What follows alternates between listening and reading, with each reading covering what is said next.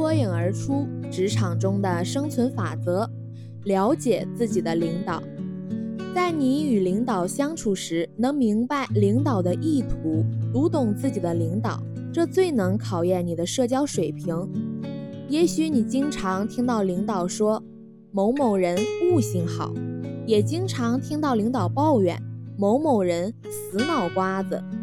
所以说，不管你在什么地方，善于领悟领导意图是会表现的重要方面。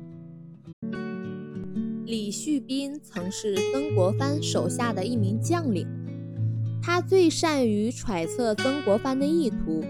有一次，曾国藩召集众将开会，分析当时的军事形势时说：“诸位都知道，洪秀全是在长江上游东下而占据江宁的，故江宁上游仍其气运之所在。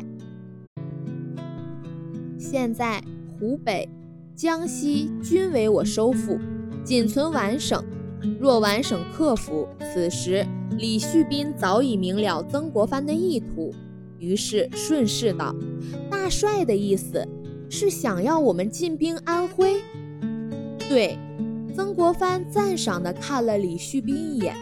旭斌说的很对，看来你平日对此早有打算。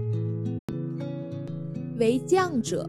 攻城夺寨还在其次，重要的是要胸有全局，规划宏远，这才是大将之才。徐斌在这点上比诸位要略胜一筹，不难看出，李旭斌一句话就赢得了这么多的信任和赞赏，实在是高明之至。